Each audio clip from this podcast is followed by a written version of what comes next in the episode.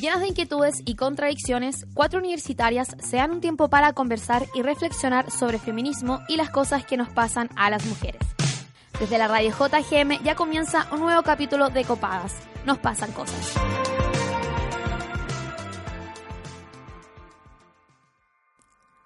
Desde el 18 de octubre, cada vez que me preguntan cómo estoy, ya no puedo responder un bien automático y falto de contenido.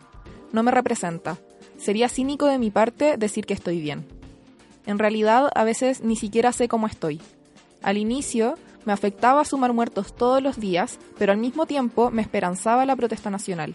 Por otro lado, los disparos, los heridos, la incompetencia del gobierno e incluso las discusiones familiares me distraían de todo. La vida entera se volvió temática y comenzamos a sentir culpa si nos preocupábamos de cosas superficiales o placenteras. ¿Cómo vamos a carretear si está quedando la cagá? O aún más, ¿cómo vamos a andar teniendo sexo si hay personas en el centro dándoles la pelea a los pacos? Estamos tensas, preocupadas, angustiadas, y con la ola de funas hemos revivido episodios de mierda que muchas veces instalan lo sexual en el plano de lo violento en vez de lo placentero. La sexualidad en tiempos de crisis se ha vuelto un desafío, pero tal vez debemos ser capaces de verla como una oportunidad, una oportunidad para conectar con la otra persona, para refugiarse, confiar y mostrarnos vulnerables. Y si no queremos ser tan cursis, también podemos verlo como una oportunidad para dar y recibir placer y cariño en una época en que indudablemente nos hace falta. Con ese editorial presentado por la estupenda y hermosa Camila Mañé, comenzamos este nuevo capítulo de Copadas. Mi nombre es Toña González y me encuentro en este hermoso día de diciembre con Camila Monsalva y Lila Osorio. ¿Cómo están, amigas? Oli, ¿bien y tú? Bien. Oli, soy la Lila, estoy bien. ¿Y tú, Mañé? Eh, bien, estoy, he estado así con turbulencias, pero yo creo que como todo el mundo. Mm. Ya bueno, mm, estamos, como dijo la Toña, en los estudios de la radio JGM y saludamos también a las bellas y queridas radios que nos retransmiten. La Sube la radio por su señal online, Radio Manque en Rancagua y Radio Educativa en Nancagua y la Radio Universidad de Chile por la mm, 102.5 FM. Todos los domingos a las 11 de la noche. Sí, las otras también, eh, como son radios, también tienen un horario en la semana. Pero no me lo sé todo. Me imagino, po. Onda, la radio JGM nos pueden escuchar los domingos a las 6 y los jueves a las 9 y los lunes a las 6 de la tarde sonamos también por su de la radio. Sí. Y las de la sexta les mandamos besitos. ¿Te gustaría enterarte de conflictos socioambientales, temas de género y feminismo y la agenda cultural de la semana? Ingresa a radiojgm.uchile.cl y encuentra noticias, columnas y entrevistas desde un enfoque social y comunitario.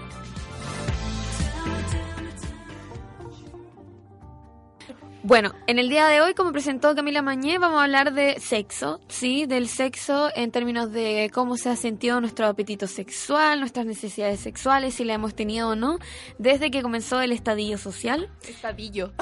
¿El estadillo social? Estallido. Esta- estallido social, perdón, desde que comenzó el estadillo social.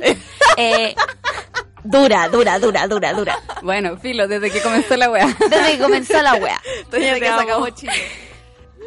Sí. ¿Cómo ha sentido usted en su apetito Mm, sexual? Puta, a mí me pasa que en general como que disminuyó. Pero no tanto, no fue tan terrible. Lo que sí me pasa es que a veces estoy como ya súper caliente, quiero tirar, y estoy tirando, y después estoy como en la mitad de tirar y es como, "Mm, ya no quiero seguir. Y eso no me pasaba antes, entonces como, ya, filo. ¿No han desarrollado como una suerte de culpa al tirar? No. Como por, por el contexto, la adversidad, qué sé yo, alguna weá. O sea, a mí me pasó que cuando inició todo esto, como que no, no tenía con quién, entonces culpa no sentía. Y ya cuando te- te- tuve con quién, eh, encontré que mm, ya había pasado mucha agua bajo el puente, como que si una en verdad iba a sentir culpa por más de dos meses, era como, ya qué wea, como disminución del- de la población en el futuro. Como. Es que Sí, esa es la weá aparte, claro. pues que llevamos como ocho años de este estallido social, entonces ni cagando hasta ocho años ahí en la sequía eterna.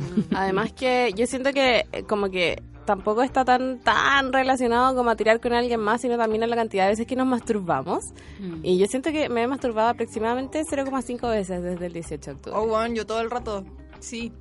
Onda, es que bueno, en verdad es como que me masturbo casi para conciliar el sueño, como porque estoy aburrida. Entonces no es como, oh, estoy caliente, me voy a masturbar. Estoy, bueno, simplemente despierto, me voy a masturbar como que... Pero, ¿esa era tu realidad antes del estallido social o es Bueno, tu realidad permanente? Mm, creo que lo retomé. No sé, es que como que no me... No es un tema. No es así como, oh, bueno, me estoy masturbando menos Mm. porque estoy angustiada y la weá, y como me voy a masturbar y la culpa, bueno, filo. Como que estoy aburrida, bueno, Lo hago. cero drama, ¿cachai?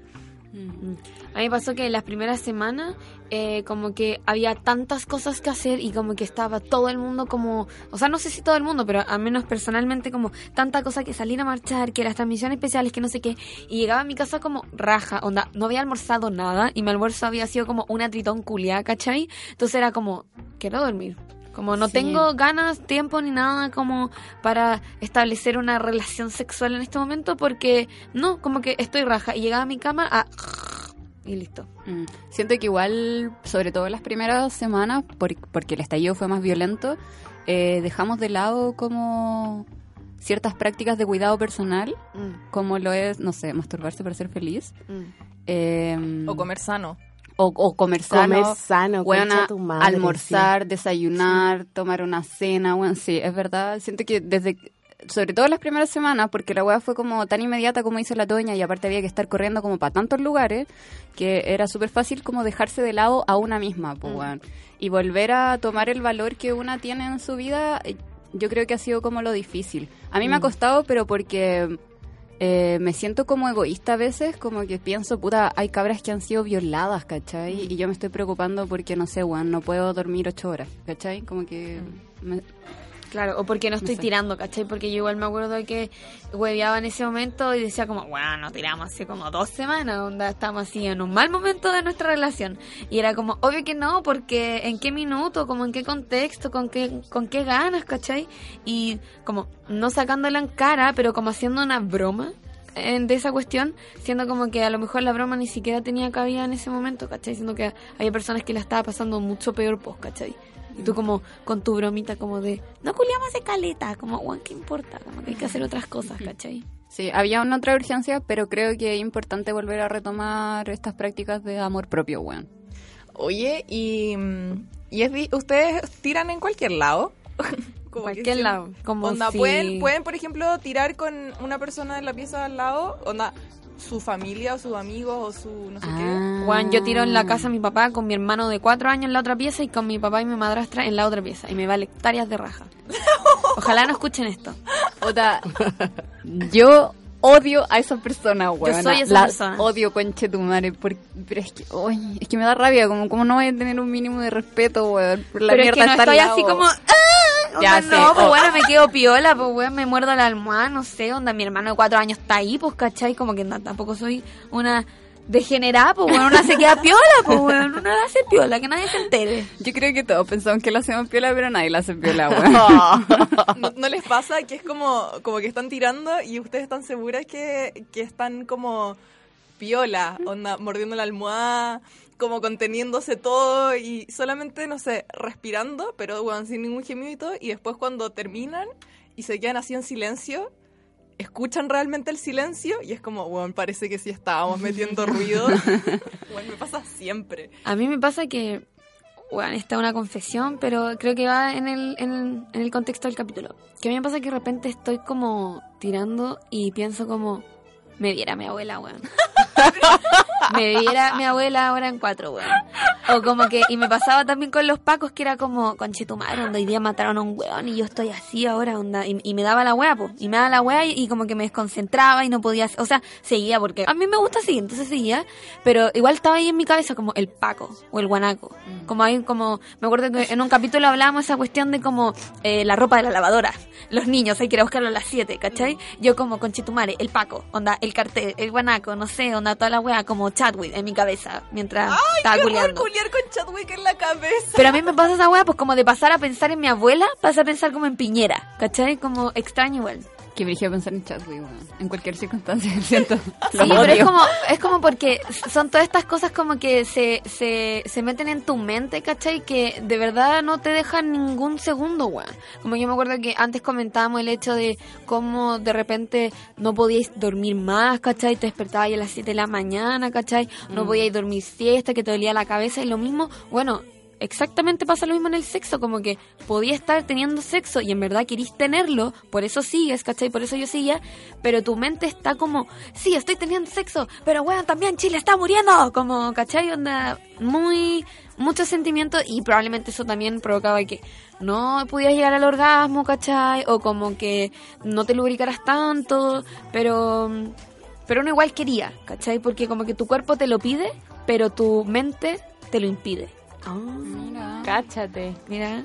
Siento que es como una reflexión del yoga chino, taotista, de la India, weón. Te amo. La próxima semana la Toña llega con flores de Bach. La amo. Es que, bueno, sí, a mí me, me, me pasaba eso. Y en las cuando le he preguntado a mi amiga igual, yo creo que igual la realidad es otra en términos de que me diga que personas a lo mejor que han estado fuera de todo lo que ha estado pasando han estado culiando a campo, ¿cachai? Y igual bi- bien por ellas, po. Como fuera de lo que está pasando, ¿te referís como gente que no se ha involucrado tanto en el estallido o fuera de Chile? No, gente que no se ha involucrado. Mm, Como- sí. Ya han mantenido como estas normalidades. Sí. Sí, po. Es que yo creo que hay que ser humano nomás para estar en este contexto, sobre todo los primeros días en que estaban muriendo, donde sumábamos muertos todos los días, ¿cachai? Y, y no estar como angustiado, angustiada. Sí. Entonces siento que eso ya, y, y más encima la alarma que genera la tele, Mm. como este estado de crisis y la weá, siento que aunque no salgáis a la calle a manifestarte y vivas la represión de los pacos, yo creo que mm, igual te afecta, no sé si necesariamente como tu sexualidad, pero sí tu salud mental, como que Mm. estáis preocupado de, de, weón, está la caga en mi país, ¿cachai? Onda, por muy facho que seáis, como que la weá sí o sí te va a desconcentrar o te va a sacar un poco como de esta conexión entre las personas, como la conexión que deberíais tener como con la otra persona en la cama, como más emocional, lo que sea. Sí. Igual la Cami dijo algo que me, me hizo acordarme, que uno igual cuando empieza como en la previa, o cuando uno empieza con los besitos y todo eso, puede estar viendo tele, viendo los Simpsons, viendo el MTV, no sé, cualquier wea, ¿cachai? No, no, el MTV. Porque es que yo no tengo cable en mi casa, entonces viendo los Simpsons, viendo rojo, ¿cachai? Pero como que las primeras semanas era todo el rato las noticias, ¿cachai? Entonces como que 24/7. no te daba ganas de como mm, tocarle las piernas, como bonitamente. No, era como, no, y cuando estaba ahí conversando con las personas, esto era la única wea que hablaba, ¿cachai? Entonces como de estar viendo las noticias, de estar hablando sobre la contingencia, a como pasar a darnos besitos, como que ahí no había un espacio, ¿cachai? Como que no, no estaba esa oportunidad de poder hacer eso. Entonces, yo creo que ahora, como que ya que los días han pasado, ya llevamos cuántos días, bueno, ya más de 50, y ahora a mí ya sí me pasa que, que como que puedo seguir mi, mi, mi vida, ¿cachai? Como mi día a día normal sin tener al Paco en mi mente o como al Chatwit en mi mente todo el rato al menos, ¿cachai? ¿Sabéis que me costó a mí retomar como la capacidad de crear como fantasías sexuales? Como mm, mm, me quedé pensando en, en lo que decía y que la cabeza está como en otra parte Mm. y no donde desea el cuerpo. Eh, a mí me pasaba como la wea al revés, como que mi cabeza estaba en, tan en otra parte que mi cuerpo no alcanzaba a desearlo, ¿cachai? Mm. Entonces era una desconexión así brígida y era como, ya, yo sé que me va a ayudar, no sé, a masturbarme o, o huellar en la ducha con el agüita, ¿cachai? Em, pero no puedo generar una wea que me caliente. No, no podía Mm. pensar como, no sé, me excitan sus piernas, tu petita, alguna wea. Nada, ¿cachai? Claro. Como que mi mente estaba en otra parte, y ni siquiera pensando en esto de la represión, solamente en otra parte. No, no lograba como llegar a esta conexión sexual. Sí, es verdad. Y también lo que Chupaya. Y además que a veces como que lograba ya hacer esa conexión. O sea, a mí me pasaba que lograba hacer como esa conexión como ya, sí, vamos. Y como dije, como que estaba, no sé, ya minutos tirando y era como, puta, en verdad, cagué, como ya me desconecté de esta weá, como que ahora estoy pensando, no sé, en las personas que desaparecieron, ¿cachai? Como, como que cagaba, weón, y además en ese momento como que yo en verdad quería seguir porque, no sé, no como que pensaba que tenía la esperanza de que podía volver como a Mm, retomar la mm. conexión y pero como que ya no estaba lubricando ni una weá Y, cachai, como que después, onda, ni tus productos Bentley te pueden ayudar, weón. Como que lleváis una hora esperando así como, ya, si yo me voy a volver a motivar, yo me voy a volver a motivar. Y dale con el lubricante, el vibrador, onda, hasta la, hasta la copita menstrual la, la metiste, weón. No sé cómo mierda, pero en bola esta weá me motiva. Y no, weón, no, no, no se puede. Y es como, ya, lo di todo, lo intenté, no pude. Bueno, ya está, weón. No se puede, weón. Oye, esa weá tiene un nombre y yo se los traje en el diccionario. ¿Les si me vamos? Sí. Vamos al diccionario feminista. ¿Estás chata de los malos usos de los términos feministas? ¿Tienes dudas sobre ciertas definiciones? Aclarémoslo aquí en el Diccionario Feminista de Copadas.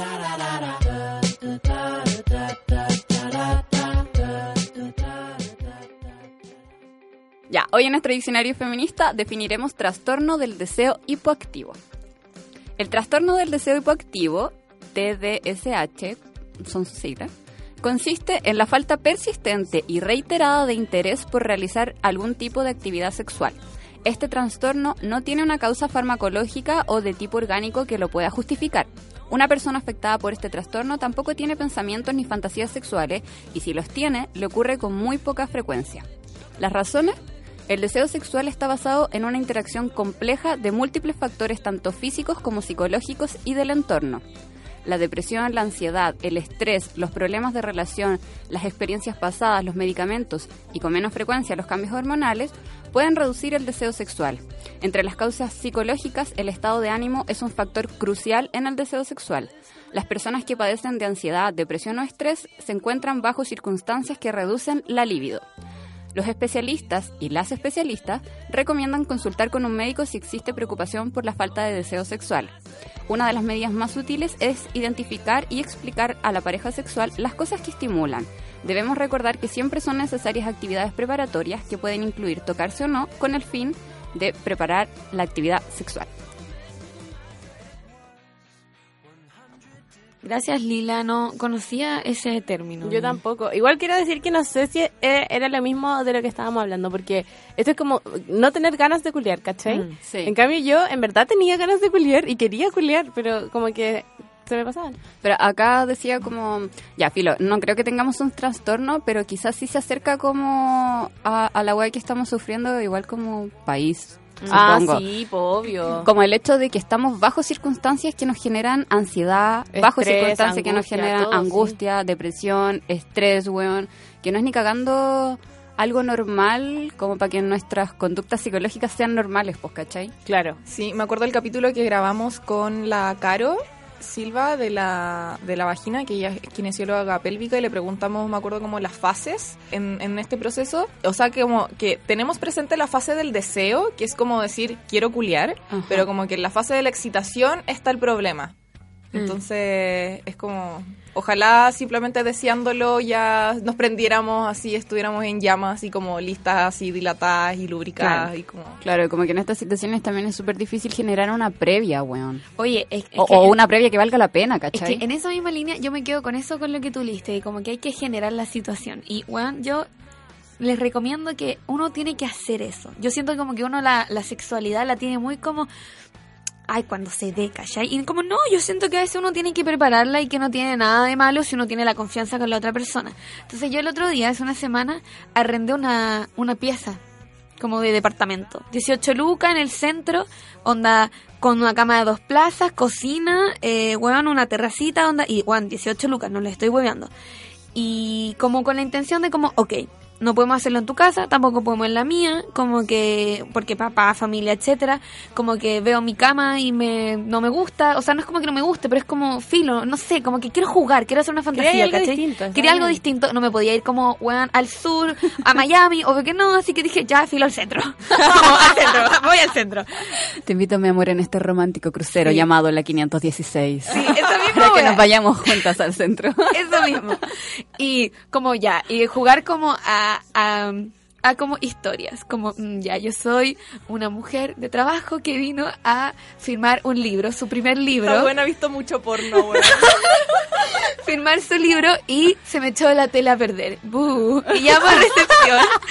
Y llamo a recepción y viene aquí esta persona que me va a arreglar la tele. empieza a arreglar la tele y como que de repente me empieza a mirar, yo lo empiezo a mirar y de repente como que nos empezamos a comer y todo, pero lo más chistoso de todo es que mi familia está también aquí conmigo en este viaje, pero está en otro, como en otro, en otra pieza, ¿cachai? Mi marido y la agua, entonces como... En tu imaginación. Sí, pues mi imaginación, como que el, el juego es como yo vine a firmar mi libro, pero tengo una, una habitación como VIP que me dio como la agencia, no sé, whatever, mi familia está acá, viene esta persona a arreglarme la tele y yo les soy infiel, ¿cachai? Como no sé, wea, Buena, así. buena, Filo. Debería ser guionista de películas porno. Oye, pero quiero decir que. Mientras estaba estudiando para hacer el diccionario, eh, llegué a una página española que citaba la clínica Mayo y que decía exactamente lo que tú estás diciendo. Onda, po. que es normal tener este trastorno y como perder el apetito sexual, pero también es súper normal tener sexo programado, ¿cachai? Como Sí, que hay que dejar de pensar que el sexo es solamente una wea así como de, ¡pum! Estoy caliente y tú también y, oh, vamos a tirar súper inesperadamente Sí. sobre la cocina, sobre el refrigerador, Sí. eh, abajo la En la lavadora. arriba el perro, en todos lados, ¿cachai? Es como programar el sexo también ayuda, ¿cachai? Mm. Y, y sobre todo si lo programáis con una visión de generar una instancia romántica, sexual, no sé, entretenida, pico, la agua que crees. Y como de generar escenas, pues porque yo era como esta mujer que su matrimonio ya no funcionaba, como que no tiraba hace mucho tiempo, como que su marido no la estaba pescando, que tenía hijos, que vino a firmar su libro, que nadie le daba bola, pero que llegó esta persona a arreglarme de, no solo la tele. Como que ese era como filo, y una fantasía, pues, como Sí, que, y terrible planeado, así onda, había un guion, con eso les digo todo, así como, Me estáis muy planeado. Pero Eso es mentira, pero todo muy planeado. Está bien, dejemos como de sobrevalorar la espontaneidad en el sexo culiado y, bueno, valoremos también el, el compromiso, weón. Sí. Ya vamos a culiar el jueves en la tarde y me voy a preparar, ¿cachai? Sí. Y me voy a echar glitter hasta en la zorra, weón, y voy a oler a fresas salvajes. ¿Qué es, Pico. para, qué es para ustedes prepararse? Preparar.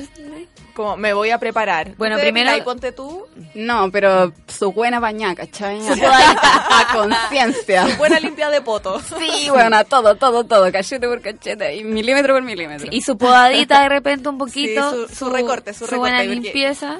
Yo, no sé, básicamente desde que conocí el feminismo no me depilo la zorra. No, Demasiado old school de pilarse eso. ¿Es cierto? ya Old fue school. ya la wea. Fue la wea. Sí, pero hay que mantenerse recortada porque a mí al menos también me gusta que, que tengan esa consideración. Mm, Sí, y mm, a mí me obsesiona oler bien. Entonces prepararme para mí es, bueno, bañarme y fregarme jabón hasta que ya no tengo piel y después echarme crema, estar Ay, en sí, pelota, amo. que me llegue el sol en la piel. Ay, ¿sabéis qué me pasa a mí? Que yo siento que yo no hago tanto eso como si, obvio que me baño y todo, crema me echo siempre. No hago tanto eso pero, como bañarse. Pero no tanto perfume.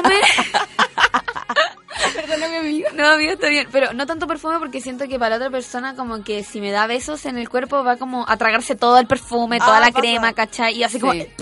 Y después me la va a tragar yo, ¿cachai? Porque esa persona me va a dar un beso, entonces voy a estar como...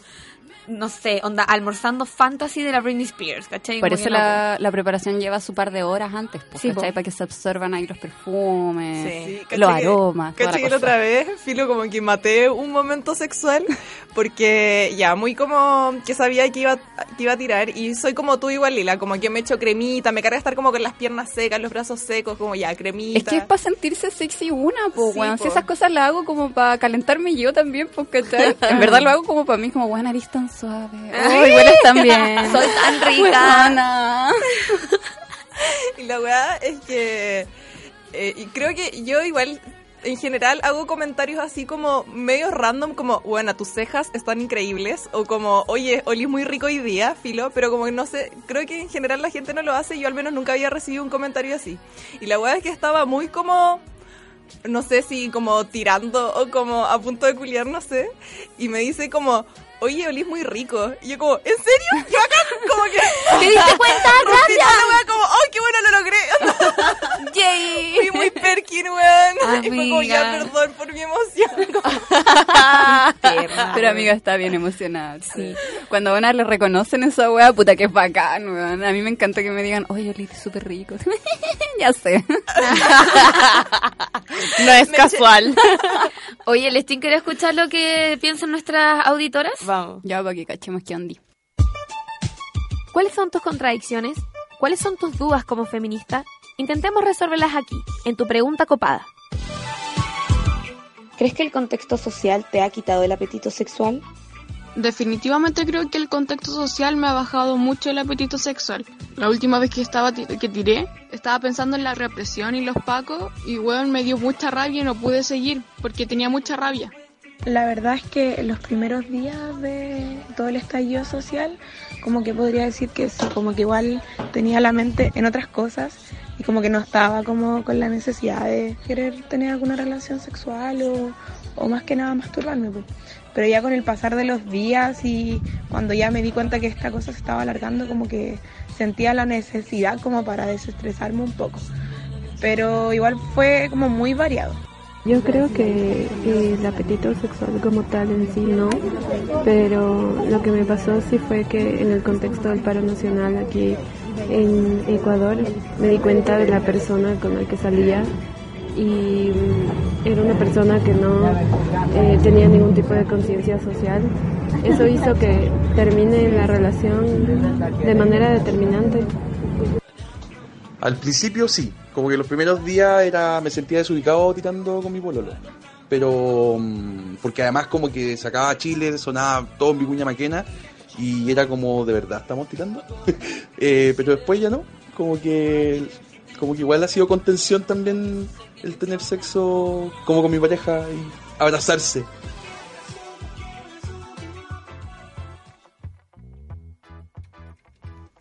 Que brígido terminar una relación porque por esto. Lo encuentro cero brígido. Encuentro Sí. que es lo que corresponde. Sí, yo no podría tener sexo con una persona como que no está involucrada con esta weá, como que piensa que todo está perdido, o sea, no todo perdido, pero como que bueno, fue chuculeón, sí. No, o sea, sí, de hecho, es que ¿cómo llegaste a eso? Siento que estar con un facho culiado como que...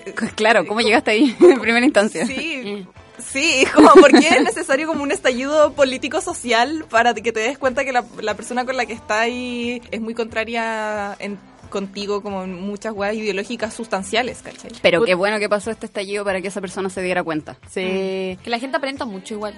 Sí, y además yo siento que antes como que no se le daba un rol tan importante a la postura política de las personas. O sea, ya, yo sé que nosotras sí, porque estamos como todo el rato pensando en esa weá, pero en general no. Como que había gente que decía, ay, pero si es que mi amigo, no sé, es facho, pero en verdad es súper buena persona, no sé qué. Pero también porque siento que había como una concepción de que las violaciones de los derechos humanos pasaron en el 73, entonces como que ya... Ya fue. Sí, como que ya se- casi que se permitía ser facho, ¿cachai? Pero Sí. como que ahora como que ya está cagada y la gente que está de ese lado ya no se les permite, pues bueno. Aparte siento que antes ni cagando estaba ni no es que no estuviera permitido, pero no era bien visto hablar de política, ¿cachai? Claro. Ni mucho menos evidenciar tu postura política. Entonces siento que eso ha- ha- se ha ido como quitando ese miedo igual por las nuevas generaciones de, de cabres jóvenes, como tú como yo. Eh, Patúa dijo.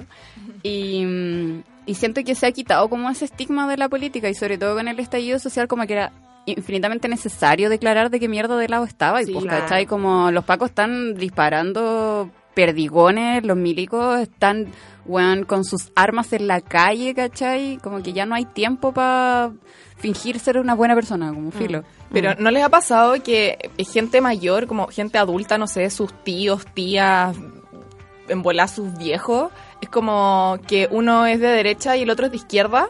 Es como, ¿cómo se enamoraron? Sí, a mí me- em- Weón, em- sí. el- es el caso de mis viejos. Como Viejos. es una weá importante para ustedes su postura política. Yo le pregunté a mi mamá una vez porque mi padrastro es como muy facho, onda como muy patriarcalmente hablando toda la weá. Y de verdad muy así, weón. Y como que yo, mi mamá es una buena mujer dentro de todo, ¿cachai? Pero no es facha. ¿Cachai? Pero tampoco es la buena que está ahí en la tesis, no, pero es piola.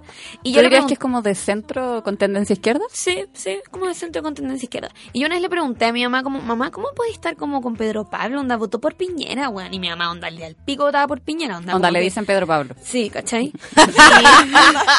No podéis ser de izquierda si te llamáis Pedro Pablo. O, o eres Pedro o eres Weón, Pablo. no, es que si te dicen Pedro Pablo, onda, no necesitáis anticonceptivos con ese weón, ¿cachai? Como que la cagó su nombre. Sí. Me secó la vagina de Y mi mamá me dijo, es que Toñita, hay cosas más importantes en la vida que eh, como la postura política. Como él me acompaña, es bueno conmigo, se la juega en la casa, es súper bueno con usted. Bueno, en sí, caleta weas que igual son ciertas. Pero desde como que empezó todo esto, han peleado caleta. No de como, bueno, nos vamos a divorciar, tirándose los platos ni nada, pero como cuando En hay conversaciones almuerzo. políticas en el almuerzo y mi mamá así como dureando caleta y de hecho yo me sentí súper orgullosa de sus comentarios y como así mucha contradicción entre los dos, onda constantemente porque además como que él la busca para ponerle el tema y como que yo me hago la weona, pero mi mamá como que le da la pelea, yo creo que eso pasa harto. Oye, como cambiando un poco de respuesta, en- encuentro pal pico esa que decía, puta, yo estaba ahí tirando y estaba todo el ruido en Vicuña Maquena. La cagó. Weona, yo también vivo como cerca de Vicuña Maquena y ese helicóptero concha de su madre yo no habría podido tirar, pero es que ni cagando con esa weá y zumbándome. Weón, qué No, weá, y más allá del no- helicóptero zumbándote, el helicóptero con su luz gigante. Weona, que apuntando a la apuntaba, casa, ¿cachai? tu madre. Sí. Que no se le acababa la benzina nunca ese helicóptero culiado, weón. No, weón, lo arrendaron como por 3 millones de años para que la weá estuviera ahí. Pero yo creo que más o menos todos van en la misma línea. Como las primeras semanas de verdad no se podía hacer nada, pero ahora como que también es algo de que de que lo necesitan. Como que se necesitan las caricias, un abrazo, ¿cachai? La, contención. contención, exacto. Oye, y que pero- está bien, po. Quiero decir algo como volviendo al, al diccionario también, que se me olvidó mencionarlo, es que este tipo de trastorno es súper común que le pasen a las personas, ¿cachai? Es un trastorno común del que no nos tenemos que sentir avergonzadas, ¿cachai? Y que em, lo sufren mayormente mujeres entre 18 y 34 años. Igual es brígido. Oye, ¿y a ustedes las calientan las performances eh, de sus o- acompañantes me sexuales? No. ¿O son de esa de esas mujeres como más, más la, la cute, de la tierna, así como ya no importa, que valora todo tipo de desempeño? A mí me gustan las performances, pero a mí me gusta yo hacer las performances. Onda poner su Ariana Grande, weón, y pff, ahora No, yo no, hago no, la performance. Pero me refiero así como mm, que si son de las personas que valoran siempre a la otra persona que está tirando, es como, puta, fue súper fome, onda, solo hizo el misionero culiado y me chocó con la rodilla tres veces. Como, No, porque habría de valorar esa weá. No entiendo hay- tu pregunta, Lila. pucha, la estoy Como ya, si, como si, culiáis demasiado fome con un weón, ¿lo valoráis igual? Claro, es como esas mujeres tiernas, así como, ay, que dio lo mejor de sí. No, weón". pero tampoco voy a andar con mi amiga diciendo, oh, este culiado Ah, culiada". no, No, pero, no. pero Pero es te como, seca, po. Es como, mm, me la quedo en mi casa viendo Netflix. Me la voy a Lo la- estaría pasando mejor. Después, mm, Sí, me ha pasado, pero yo igual soy como... mm, He notado que las personas que son medias manías como para culiar es porque está muy relacionado con sus inseguridades quizás. Entonces yo intento como no ser la culiada que es como, como que filo, digo, weón, tranqui, abracémonos, como toquémonos, pasémoslo bien quizás de otra manera, porque al final igual cualquier comentario medio mala onda, cualquier cara media pesa que diga y lo va a sentir más inseguro y como que la cuestión de esa manera no va a mejorar en ningún sentido, ¿cachai? Mm. Claro.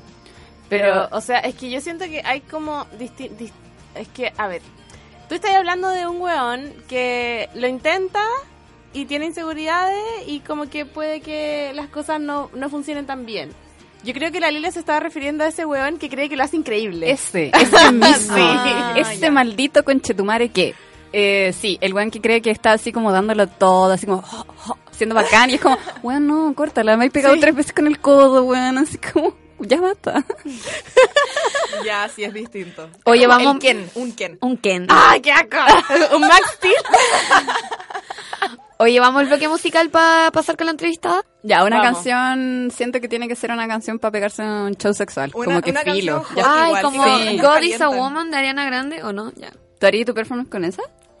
¿Sí? Igual buena. ¿ah? Sí. Sí. God is a woman. ¿Te imaginas ahí dándole todo? Dándolo todo, amiga. Sí, es ya. buena. Ya quiero vamos con confesar esa. algo, hay una canción, no, no es para ponerla, pero quiero confesar que la canción I Feel It Coming eh, de The Weeknd Sí. la encuentro muy sexy, weón. Ona, sí, esa. La I encuentro muy feel it sexy. coming. En serio, la Como encuentro la como para... me caliento. Yo lo encuentro como de la música del Jumbo. I feel it Weona, coming. sí. No. Ah, y yo así como sacando los porotos. Ah, sí, lo saco. Me así me imagino, güey. Oye, La yo- mayonesa. A mí me gusta un disco que se llama Lovach y es de Mike Patton. Y es como de canciones para es para tirar. De hecho, ese disco está hecho para tirar. Él lo dijo. Y Mira. está muy bacán. Sí, es bueno. Tienen sus 40 minutos ahí de, para musicalizar el, cuen- el encuentro. Oye, entonces nos vamos con Ariana Grande. Sí, eh, God is a Woman. Vamos. You, you love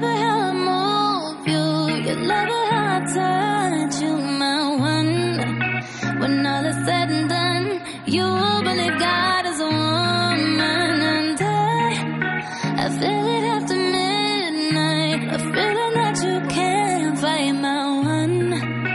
It lingers when we're done. You've god a woman.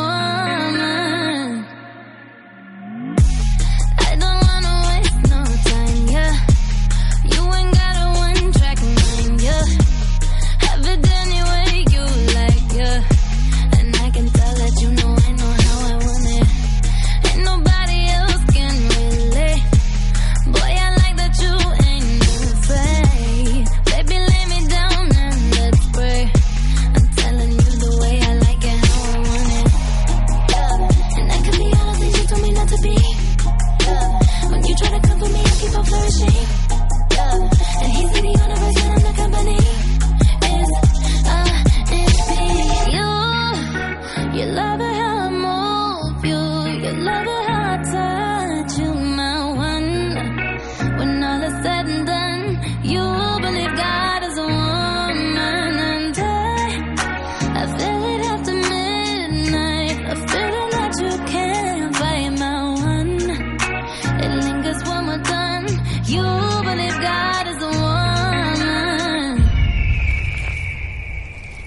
Estamos en el estudio con Constanza del Rosario. Ella es psicóloga, terapeuta sexual y fundadora de la Fundación Relaciones Inteligentes. ¿Cómo estás? Muy bien, feliz de estar nuevamente con ustedes, chiquillas que han crecido tanto, tanto. es decir, yo- yo vi aquí cuando eran En la- como copaditas y ahora son copadas. Ahora tienen fiesta por lo que vi. Sí, copada Tenemos hasta abajo. Sí, muchas gracias por acompañarnos de nuevo. Tú nos viste en la primera temporada. Pues sí, no, pero felicitaciones, han hecho un trabajo increíble y por lo que escuché van a seguir creciendo, van por más. Me encanta, gracias. Sí, gracias. Eh, ya, partamos. Ah, Pregunta. Me puse seria. La musiquita de ¿Qué quiere ser millonario? Ah. Oye, Cons, lo que pasa es que nosotras hemos visto en redes sociales, así como no sé, en Twitter, Instagram, o en conversaciones con nuestras amigas, o en la misma pregunta copada que acabamos de escuchar, que hay tres situaciones principalmente que se han dado después del estallido social con respecto a la sexualidad de las personas. La primera es que eh, no conciben como calentarse. Onda, su líbido se fue a cero casi. ¿Ya? La segunda es que una vez que están calientes y están como en el acto sexual, se desconcentran y pierden todo y se acabó. Fin. Ajá. Que antes claramente podía pasar, pero ahora es mucho más frecuente y le pasa a muchas más personas. Aumentó el déficit atencional sexual. Claro. Y la tercera es que si bien pueden estar como, no sé, concentrados eh, en el acto sexual y muy caliente y no sé qué, no pueden llegar al orgasmo. Entonces, ¿cómo se relaciona eso con lo que ha pasado y qué podemos hacer eh, todas las personas que le está pasando esto para que deje de pasar o para que se disminuya al menos? Qué interesante pregunta. Bueno, eh, primero un poco correlacionar todo esto de que la sexualidad, la sexualidad no son genitales, ¿ya? Claro. Sino que la sexualidad tiene que ver con las emociones de las personas. Por eso es que nace Relaciones Inteligentes, que trabaja todo el tema de la inteligencia emocional, porque eso es lo que está detrás de nuestra vida sexual, de nuestras relaciones de pareja, bueno, de muchas cosas de nuestra vida. Entonces, lo que vemos hoy en día con el estallido social es que ha habido un cambio y un aumento de ciertas emociones. Eh, si bien antes del estallido social para muchos la desesperanza era una emoción que estaba muy presente, con el estallido social empezó a ser la angustia. Entonces lo que se da, lo que está detrás de esto es le- cómo interfiere la activación de, eh, del sistema simpático en nuestros procesos de excitación. Para uno poder disfrutar de la sexualidad desde el calentarse, mantenerse conectado o alcanzar un orgasmo, uno tiene que estar relajado. Entonces, con todo lo que está pasando y especialmente por la incertidumbre que tiene que ver asociado a los tiempos que estamos hoy, va a ser más difícil disfrutar plenamente la sexualidad. Entonces, el tema aquí es ansiedad.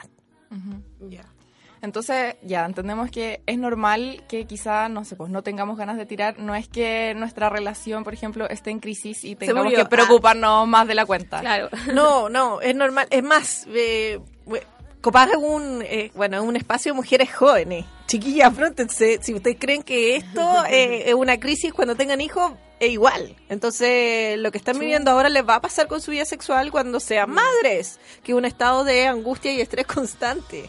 Entonces, no empecemos a volver chutas. Entonces, si no está funcionando la sexualidad, mi vida de pareja se fue a la punta del cerro. No, la sexualidad es importante en la vida de pareja, representa un 25% de las cosas importantes, pero no es todo. Y cuando uno está pasando por momentos críticos, angustiantes, estresantes, se va a notar en nuestra sexualidad porque se activa el instinto de supervivencia. Y el instinto de supervivencia es mucho más potente que el instinto sexual. Y yo siempre en, en mis charlas y, y talleres digo, si están dos animales copulando y viene el lobo feroz, ¿qué hacen?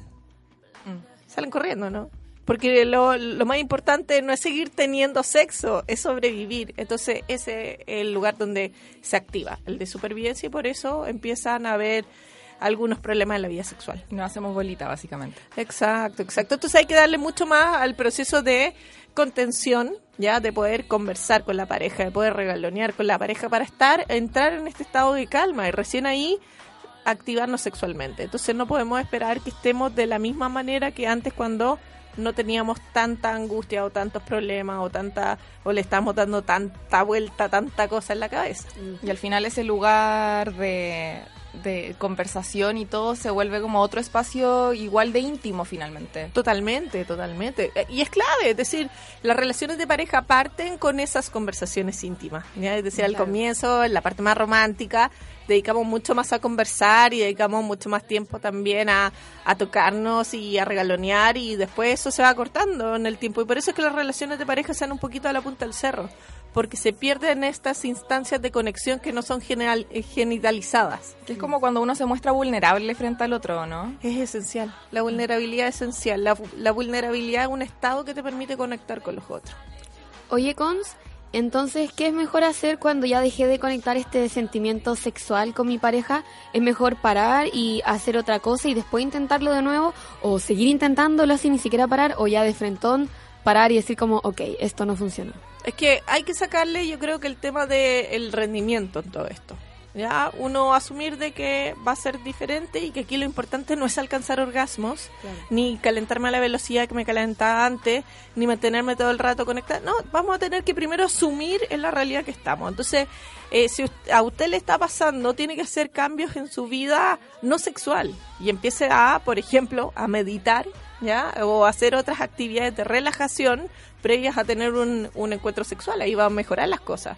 Entonces lo importante es cómo usted está, está tratando en el día a día de estar más conectada con su cuerpo, de estar más tranquila, de estar más en sentido y no tan en el futuro, en la mente, en las preocupaciones, porque todo eso le va a pasar la cuenta en su vida sexual. Entonces tiene que entrenar el disfrute.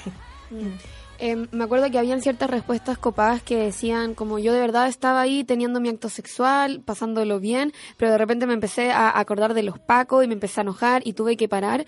Y mi pregunta es como, ¿uno puede dañarse el cuerpo a sí misma como igual a intentarse tener sexo? Porque uno igual como que dice, no, Juan, si ya estoy aquí, ya estamos, onda, ya está el lubricante Bentley, como que esto tiene que pasar sí o sí, pero en volar tu cuerpo de verdad no lo quiere y puede ser que después te, te dañes o no es como que tampoco te vayas a, a dañar, como que tengo esa duda. Espera, espera, yo diría eh, que más allá de que una diga como no, si ya estoy aquí, no sé qué, como que una realmente quiere seguir Sí, pues, haciéndolo. quiere hacerlo, sí, pues. Pero, no sé, como que te desconectaste de la situación y cago todo.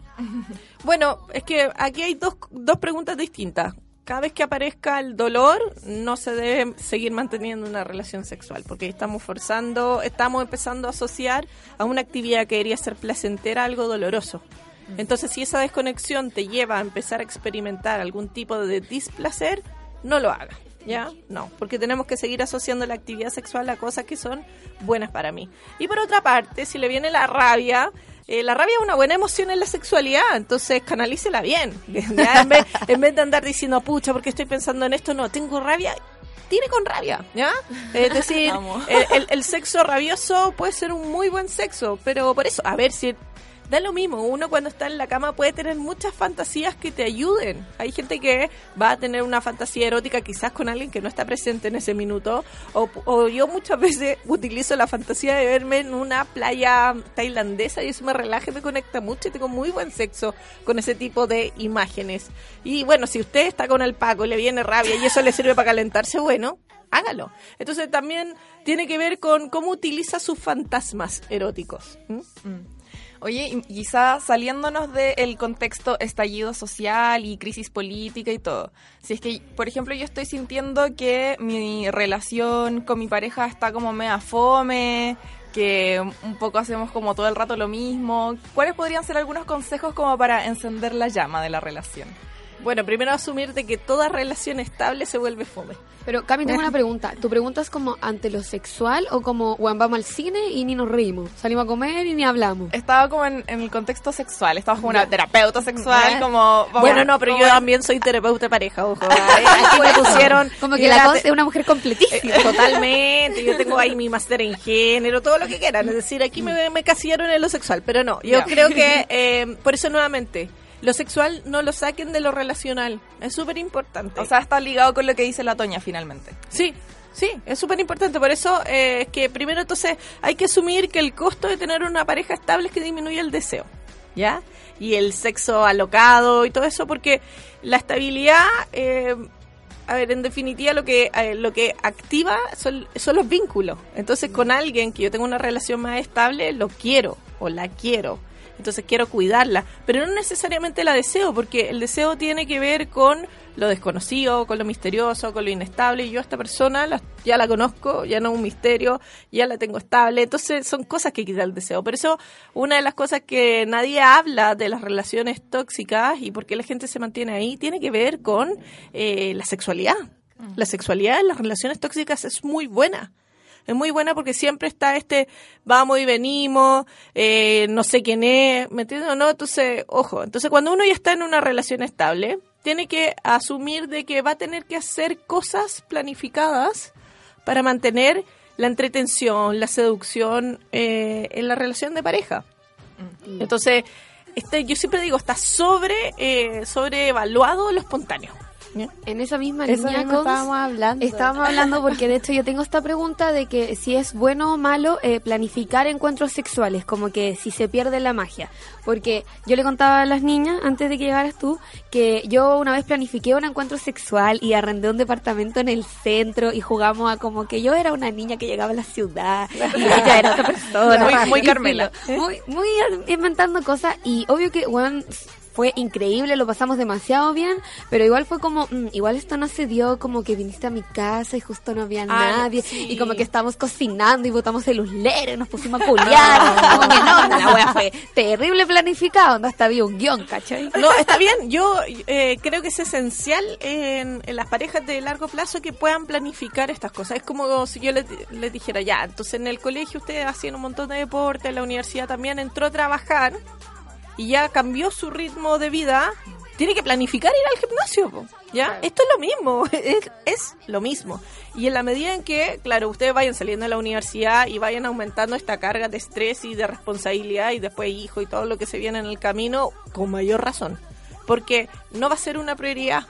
Entonces, como no va a ser una prioridad, van a estar tan cansados y hay que hacer tantas cosas que nunca vamos a tener relaciones sexuales.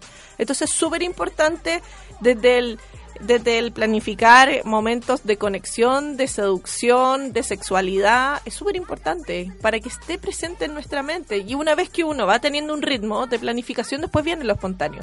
Pero no es primero lo espontáneo y después eh, viene todo lo demás. No, primero es planificamos, nos empezamos a generar un hábito y después esto sale espontáneo. Pero la gente se resiste porque está muy con la idea de que la sexualidad tiene que ser como Hollywood. Yo me quiero agarrar de lo que dijiste de que el sexo de las relaciones tóxicas es muy bueno. Así es. Ese es el, eso es una adicción. Adhiero. Eh, Segundo, con fuerza. Retweet. Eh, pero cuando uno, cuando sale de esa relación tóxica y empieza como a relacionarse con otras personas, es horrible porque un poco extraña la relación tóxica o al menos el momento de- del encuentro sexual. ¿Cómo una puede desacostumbrarse de eso? Uh, es que un trabajo re largo. Por eso, nuevamente, si estamos con la idea Estoy de. en terapia acá. Sí, no, si, si estamos con la idea de que el amor es intensidad, va a estar súper complicado. ¿Ya? Porque entonces voy a estar siempre buscando esa misma intensidad, que es mucha adrenalina. A ver, estamos teniendo, en una relación tóxica estamos teniendo una un sexo con alguien que nos daña a la vez. Entonces hay una activación de un montón de neuroquímicos que no la vas a tener en una relación saludable. Entonces, creemos que esa adrenalina es amor de verdad. Uh, entonces, por eso hay que ha- hacer un cambio de paradigma de qué es lo que es tener una relación de pareja saludable, entretenida, placentera y que se pueda proyectar en el largo plazo. Pero jamás va, o, o- o muy pocas veces va a alcanzar esa intensidad. Hay que hacerle el duelo a eso si es que quieres tener una relación saludable. Yo veo muchas mujeres que no le hacen el duelo a eso y por eso recaen una y otra vez con puros pasteles, ¿ya? Por, por no decir puro psicópata. Entonces, eh, es heavy. es ¿Cómo, heavy. hace, cómo, no entendí bien la parte como de hacerle el duelo a eso? ¿Cómo se hace eso? Por ejemplo, a ver, yo siempre digo que las relaciones tóxicas son una adicción. Entonces, esto igual que ser ex alcohólico anónimo. Yo creo que no hay alcohólico que no eche de menos tomarse un copete. Ya, pero sabe que le hace mal. Y por eso después una le habla igual y como sí, que... pues sí, pues por eso. Síndrome de abstinencia. Sí, eh, síndrome de abstinencia, eso es. Entonces, eh, claro, empieza uno a sentirse un poquito sola, un poquito aburrida, ya, porque es o tristeza o aburrimiento y vienen las ganas de consumir. Y porque también en esa relación tóxica se generó como una dependencia emocional entre los dos. pues. Sí, pero vamos a llamarle una dependencia que es mucho más eh, erótica, ¿ya? Por eso, pongámosle el, el, el cascabel en las relaciones tóxicas, y por eso es que a mí me da miedo cuando en este despertar de la sexualidad femenina estamos muy puestos en la excitación, porque digo, eh, em- empiezan otros peligros, ¿ya? Como que con tal de sentirme una mujer sexualmente liberada, que prueba muchas cosas, de repente, eh, uff, voy eligiendo a ciertos personajes que son re peligrosos porque tienen altos niveles de testosterona y tienen el reptiliano muy activado y son muy buenos en la cama. Ah, no, las dejé, las dejé ahí. Bueno, bueno, es el próximo libro. El próximo libro de texto. Así que ahí estoy tratando de convencer a la Cami que me ayude con este proyecto. Oye, Cons, ¿Mm? yo tengo una pregunta. Eh, anteriormente estábamos hablando de la ah, masturbación y comentamos de que habían ciertas cabras, o sea, la Cami dijo que a ella le pasaba que se estaba masturbando mucho. Pero por otro lado, la Lila decía como, weón, yo no me masturbo como desde el 2011. Entonces, más allá de como que tengamos una pareja estable con la cual estamos teniendo sexo, a veces sí, a veces no, por el estadio social que no nos concentra muy todo, pero también qué pasa como con el placer que nosotras mismas no otorgamos nosotras. ¿Cómo puedo yo volver a, a masturbarme de nuevo si estoy teniendo como problemas ya con tocarme a mí misma? Bueno, nuevamente, primero usted tiene que estar tranquila. Ese es el estado que usted tiene que estar buscando, tranquila y motivada. Y eso para cualquier relación saludable y para cualquier relación saludable con usted misma. Tiene que estar trabajando en eso antes de andar diciendo sexualidad. Sea sexualidad conmigo o con el resto. Si usted está en un estado depresivo o angustioso o está muy estresada, ¿qué le va a pedir al cuerpo? No le pida cosas a su cuerpo si él está activando un sistema, una parte de su sistema nervioso autónomo que no le permite tener esas reacciones. Por eso es que es súper importante cualquier tipo de educación sexual hacerla desde la inteligencia emocional.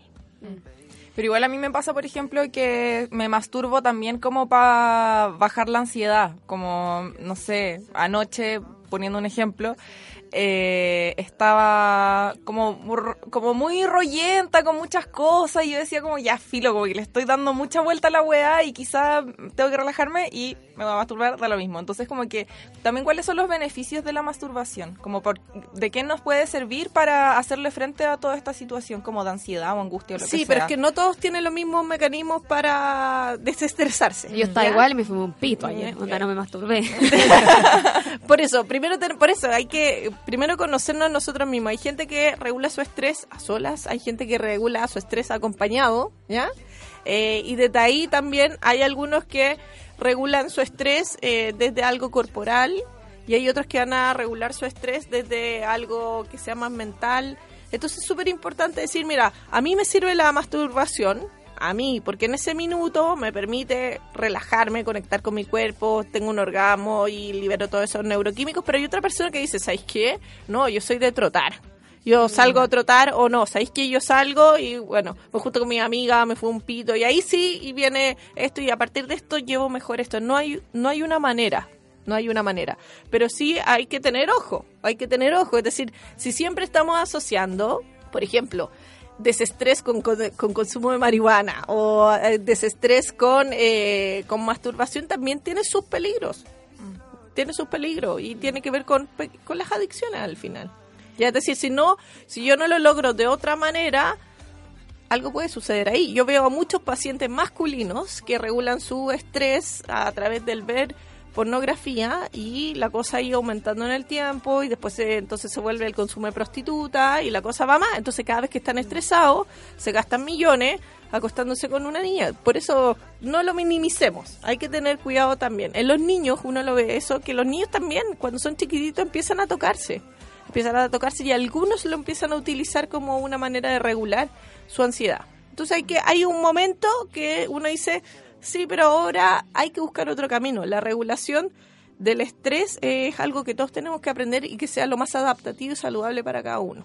Cons, como tú hablabas de esto de como, ok, si no estás pudiendo masturbarte, si no estás pudiendo llegar al orgasmo, como tranquila, relájate, como es normal, pero igual una es como medio ansiosa y como víctima del patriarcado y el capitalismo, entonces está como, ah, todo el rato.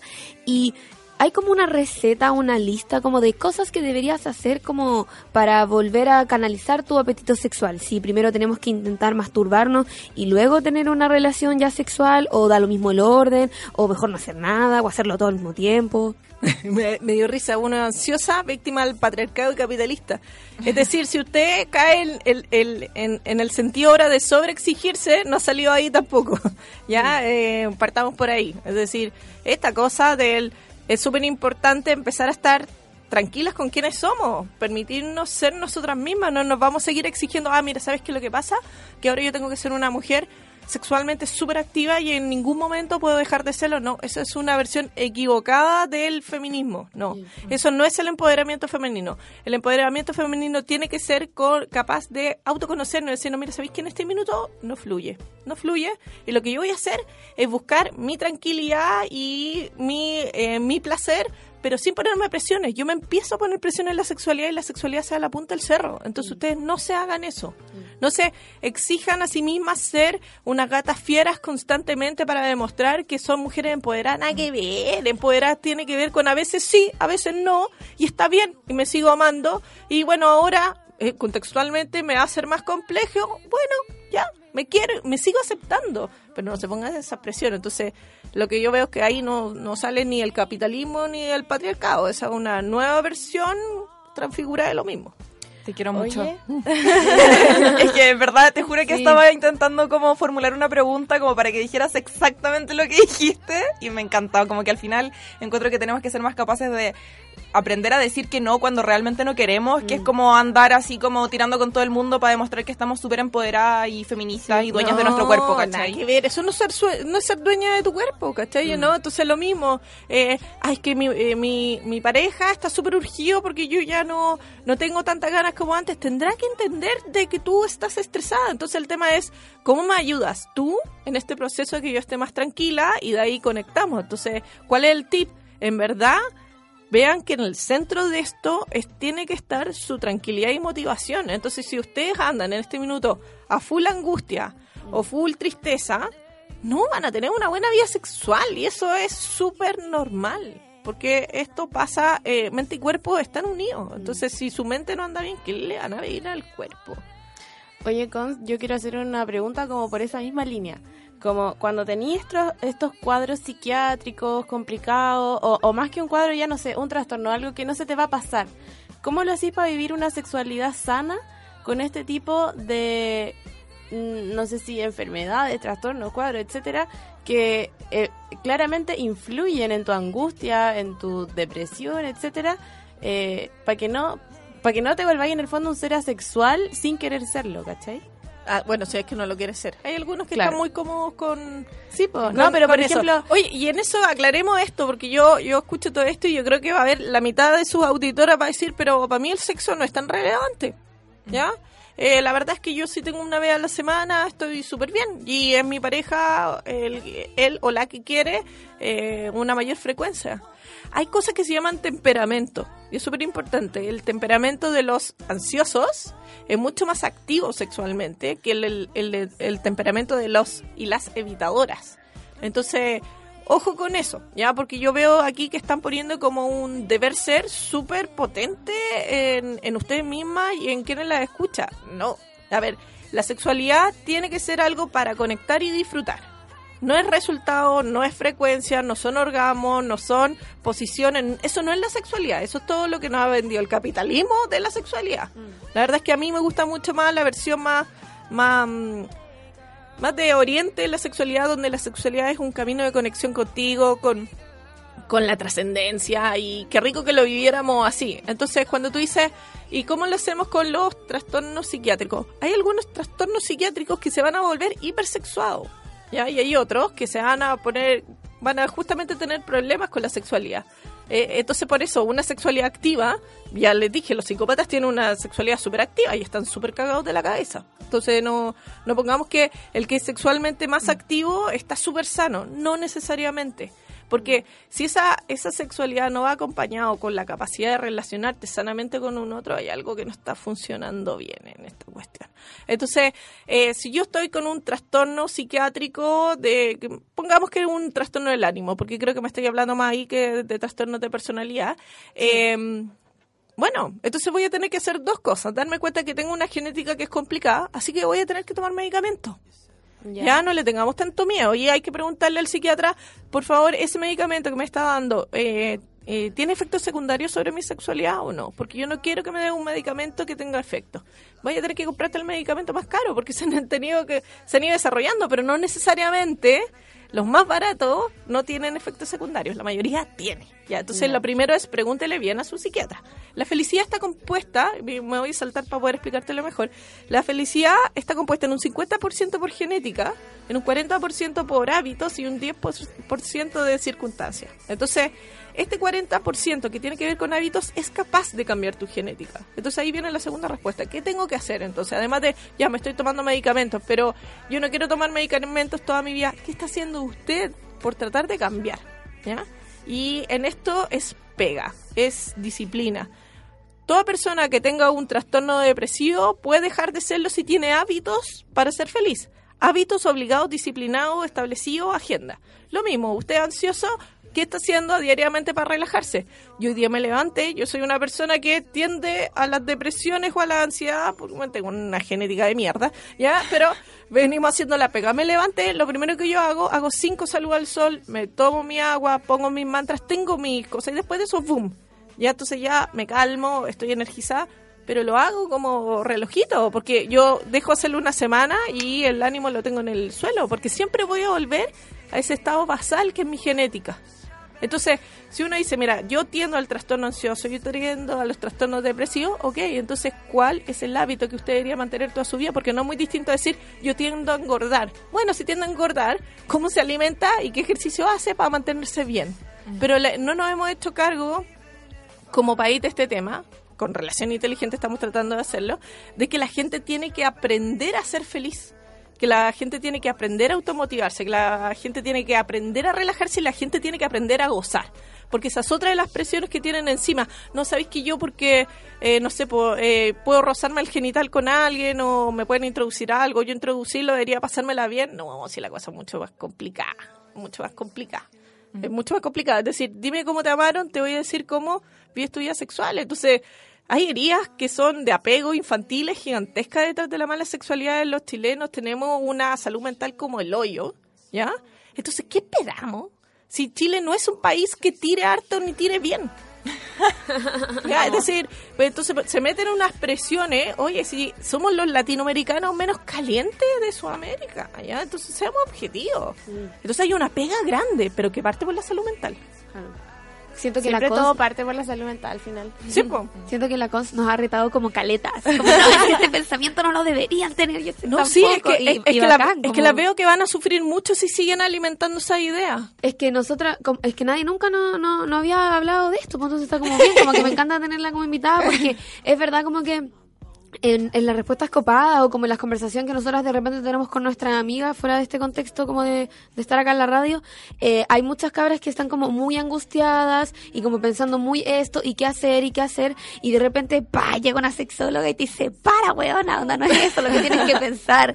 Y tú así como, oh, weona, ¿por qué llevé, onda, un mes y medio pensando así o toda la vida? Como que, qué rico, de verdad que rico. Bueno, es que esa es la educación sexual que ustedes tienen que exigir, porque la ley de educación sexual está vigente del 2012 y hoy en día, así por ver otras estadísticas, uno ve que el contagio del VIH aumentó en un 96% y el de gonorrea en un 200%. La pega no se está haciendo, no se está haciendo, porque ni se cuidan ni se la pasan bien. Esa es la realidad. Entonces, desde estas cosas como que a mí me encantan las tesis con lo que están haciendo, ha, pasado un fenómeno muy, muy interesante que se lo voy a comentar con lo que está pasando con las mujeres con esto de las tesis, eh, pero que, que tienen que venir a decir, eh, saca la voz, di no.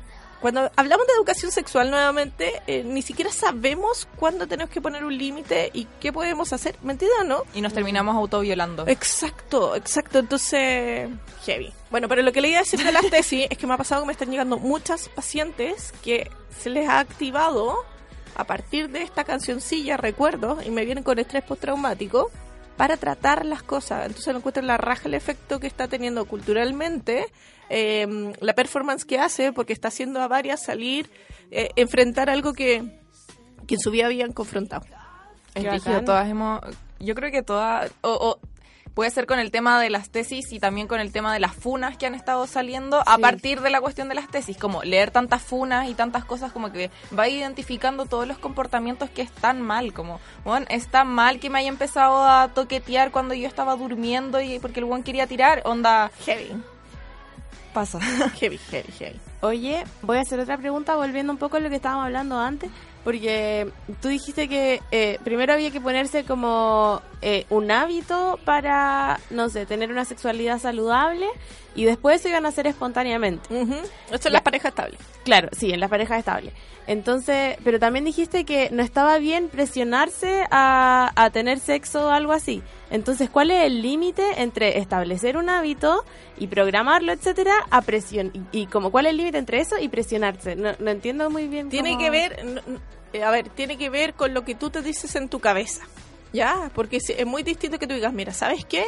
Yo quiero tener una vida sexual activa y novedosa con mi pareja y quiero que estemos conectados y todo, entonces voy a hacer esta agenda y cuando lo voy a hacer me empiezo a decir, ya, qué, qué rico esto, me empiezo a hablar en positivo. Distinto es que tú digas, pucha, tengo que hacer esto obligado, porque si no me van a dejar o no me van a querer, y lo tengo que hacer igual, aunque no quiera, no. Todo tiene Ah, que ver con, el, con, con la parte automotivacional. El deseo es motivación.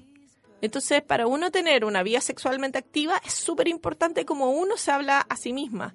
Y con respecto a la vida en general, si tú quieres, a ver, si, eh, a ver, la ansiedad tiene que ver con el miedo a- al fracaso al final. Entonces, soy pesimista. O la, las depresiones tienen que ver con sentir que nadie te quiere o que todos te dañaron. Todo eso te lo estoy diciendo todo el día. Entonces, si usted quiere ser feliz o usted quiere estar tranquila o usted quiere tirar rico, fíjese que chucha se dice en la cabeza. Por ahí parte esto, ¿ya? Entonces, todo lo que tenga como raíz algo como negatividad y pesimismo la va a llevar a, a no vivir bien ni a disfrutarse. Es imposible. Por eso es súper importante cómo se habla a sí mismo. Siento que me está Bueno. dando como demasiados consejos y me está pegando palos demasiado duros. Como no seas una insegura de mierda si no vas a destruir todas tus relaciones. Bueno, tengo una charla que es muy entretenida que se llama Protagonista de mi vida, que, que está basada en este libro, en, en Soy mi propia diosa, y que si quieren en algún minuto podemos hacer una organización de la charla copadas conmigo y ustedes hacen el- la convocatoria y todo lo demás para que las cabras escuchen, para que dejen de pensar tanta wea, en verdad. sí. Es que yo estoy Amo. llegando a los 40, ¿me entienden o no? El nivel de claridad que tengo gracias al- al- a la disminución del estrógeno es fantástico. Ligado con este tema de las inseguridades, como mm, si es que, por ejemplo, viví una relación tóxica, esto por supuesto no es nada personal, le pasó a, a la prima de una amiga. Eh, Pobre prima de esa amiga. ya, Tantas sí. primas que hay. Si vivió eh, alguien una relación tóxica y salió muy dañada y después de eso se siente como se vio muy dañada en una relación y salió muy vulnerable de eso, eh, ¿cómo poder... Porque una dice igual como, bueno, soy la mea mina, soy bacán, como que me merezco a alguien bacán, pero después como que una finalmente eh, empieza una relación con alguien y, y salen así como estos monstruitos de inseguridades que dicen como te va a cagar, ah, eh, no le vas a gustar tanto, o como en es muy fome, o como, no sé, como con este tipo de cosas, como uno se puede sobreponer a eso y dejar las inseguridades de lado para ponerse en verdad a vivir una relación nueva con otra persona, y porque también eh, tenemos un poco metido en la cabeza y con justa razón, como que los hombres son como el hoyo, ¿cachai? Bueno, estoy pensándolo obviamente como una relación heterosexual. Entonces, como consejos. vamos, vamos a usar una palabra que les gusta harto a las feministas que se llama deconstruir, ¿ya? Eh, esos pensamientos son suyos, deconstrúyalo. Partamos de ahí. Y, y, el, y el primero que les quiero deconstruir, los hombres no son como el hoyo, ¿ya? Hay algunos que son como el hoyo y a ustedes particularmente les resulta atractivos.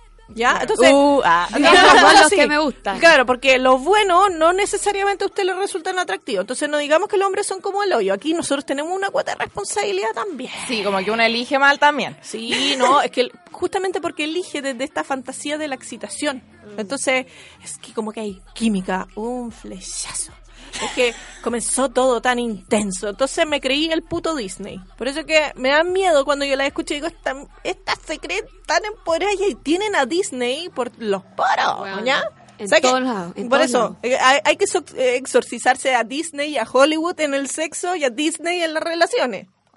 Entonces, eso que te está viniendo a la cabeza es un pensamiento, no la realidad. Entonces, en el minuto que usted es capaz de decirse, me estoy diciendo pura weá, vamos a soltar esto, me voy a relajar, y sabes que yo no voy a estar tan pendiente de que me elijan, voy a estar más pendiente de yo elegir y filtrar, porque si queremos comprarnos algo de todas estas fantasías románticas, pongamos de que en, el, en la vida haya una persona para uno. Pongámonos así, pongámonos bien romántica. ¿Por qué chucha le tenéis que gustar a todos? Entonces tenéis que filtrar bien para llegar a esa persona. El problema es que las mujeres no hacen esa pega. No hacen esa pega. Entonces empiezan esa cosa de, eh, ¿cómo se llama? Soy valiosa, soy deseable. No, pues, si la cosa es a ver cómo se está comportando usted. Me hace sentir bien, me hace sentir segura, me hace sentir querida, me hace sentir excitada. Va avanzando en los puestos y si no, patar la raja. Y eso es lo que tiene que cambiar. Entonces, ya mira, esta persona, yo estoy pensando esto, pero esta persona me está haciendo sentir mal, me está haciendo dudar de mí, no, entonces déjate decirte tontera. Y sigamos avanzando. Se pone weón, lo confrontáis. Eh, eh, lo confrontáis. Es capaz de responder, de reconocer y de dialogar, sigue avanzando. Pero ese es el desde, ¿cachai? ¿no? Ese es lo que hay que hacer una cambiada de chip mucho más profunda. Entonces, cuando dice, es que me dejó dañada, no. Yo creo, y en esto yo, yo sigo diciendo, uno es protagonista de su vida a esta edad. Cuando uno es niño, sí es víctima de los adultos. Pero cuando ya tení, ya estáis madurita y podéis tomar decisiones, uno se vuelve víctima de sí misma diciéndose esas cosas. Entonces no es víctima del otro porque el otro ya no está. Y si uno se quedó tanto tiempo es porque uno seguía quedándose ahí. Entonces uno decidía, por motivos varios, entre ellos la calentura, seguir con quien no te hacía bien. Claro, sí, una igual, o sea, yo personalmente asumo mi cuota de responsabilidad, o sea, la prima La de mi prima de amiga asume, amiga. la, la prima de mi amiga asume su cuota de responsabilidad en, en eso como de quedarse ahí y elegir y, y no tomar decisiones. Y eso es lo que obviamente- generando el daño. Y obviamente que una saca aprendizajes de todo eso, la prima de mi amiga saca aprendizajes de todo eso y... Eh, ¿Cuál fue el aprendizaje que sacó?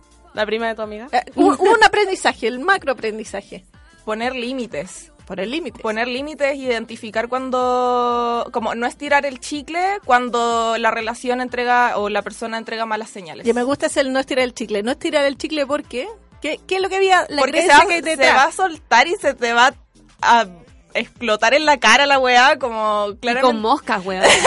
Sí, ¿sabes? Yo creo que algo que en verdad, ojalá todas se llevaran así tatuado, el amor no transforma a nadie. No dé más de la cuenta. El que es hueón es hueón. Y se va a seguir siendo así.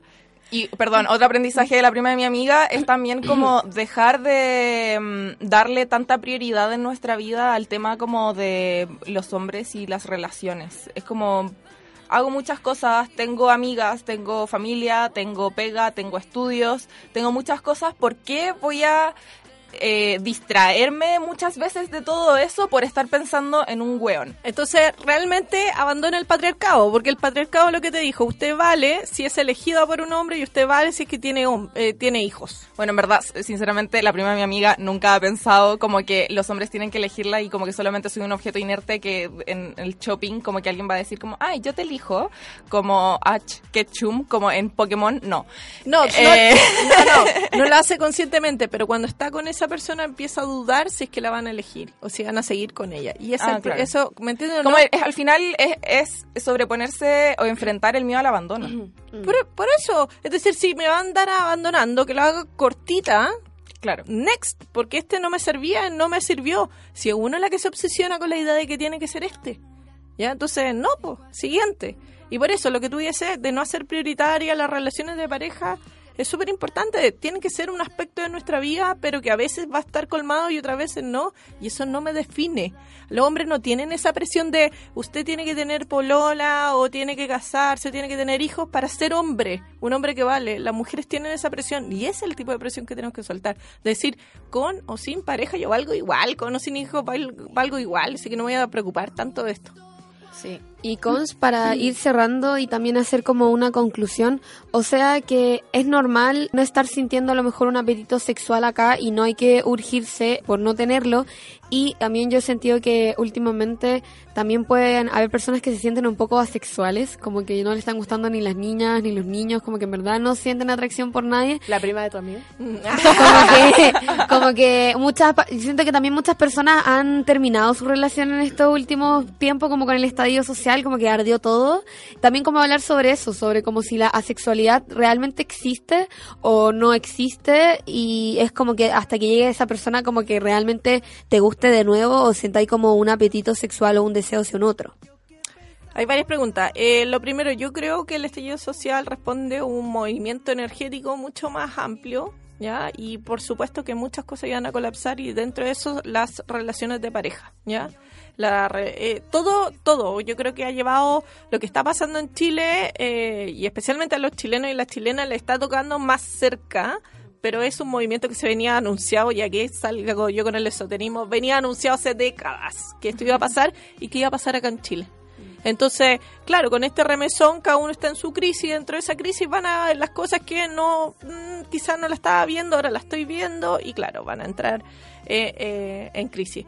Ahora, con respecto a lo que tú dices de la sexualidad, a ver, la gente asexuada existe, la normalidad tiene una campana de Gauss y ellos van en una de las esquinas, así como está el que es hiper, hiper, mega, mega, mega asexuado, está el que es asexuado cero. Y después ya empezamos con el, gran montón de personas.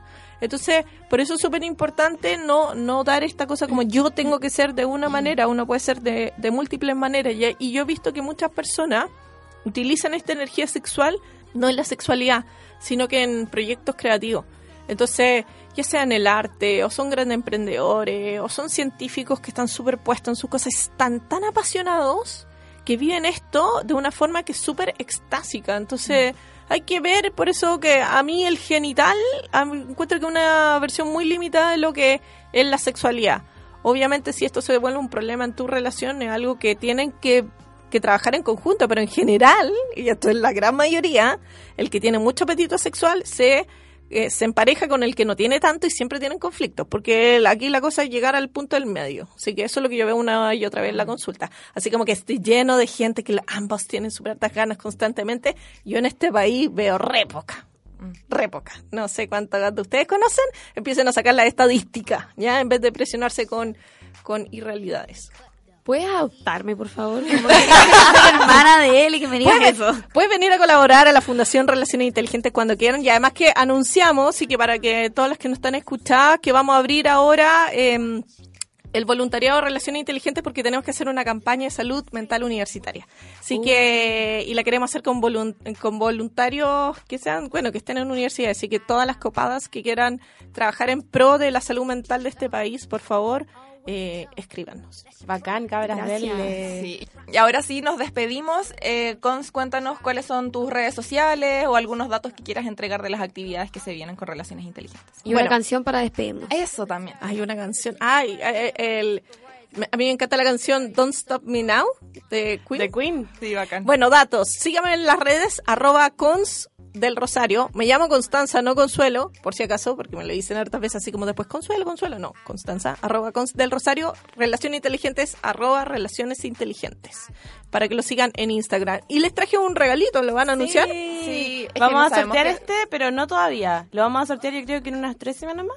Sí, es que tenemos otro concurso de Bentley Ah, como chuta. ahora, entonces no nos Chuta, queremos chuta, sobreponer ya. con concursos, pero sí. o sí tenemos el planner eh, de empoderamiento femenino. eh, soy, mi propia diosa, aunque a veces se me olvida. Sí, aunque- aunque Oye, está precioso este planner, como que estoy hojeándolo y lo amo. Sí, pues tiene que ser como para acordarte, po, porque pucha que se nos olvida. Entonces a veces entramos en esto, sí, soy la raja y todo lo demás, y después hacemos pura wea. Entonces hay que ser consecuentes para que no se nos Sí, olvide. sí, hay que luchar con el ego también. Sí, sí, sí, sí.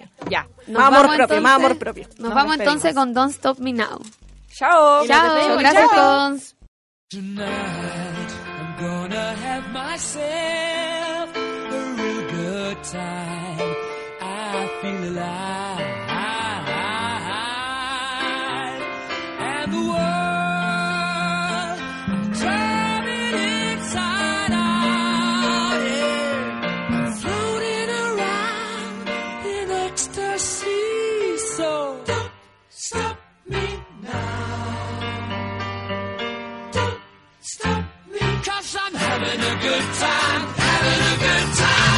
Star leaping through the sky like a tiger, defying the laws of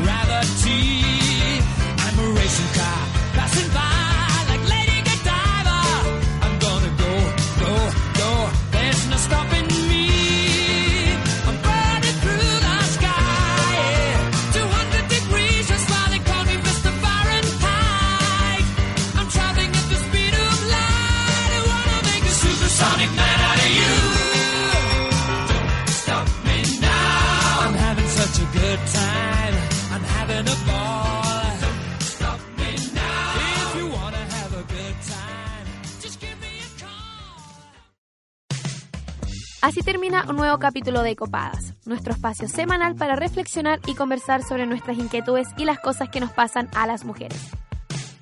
Acompáñanos todas las semanas aquí en la radio JGM.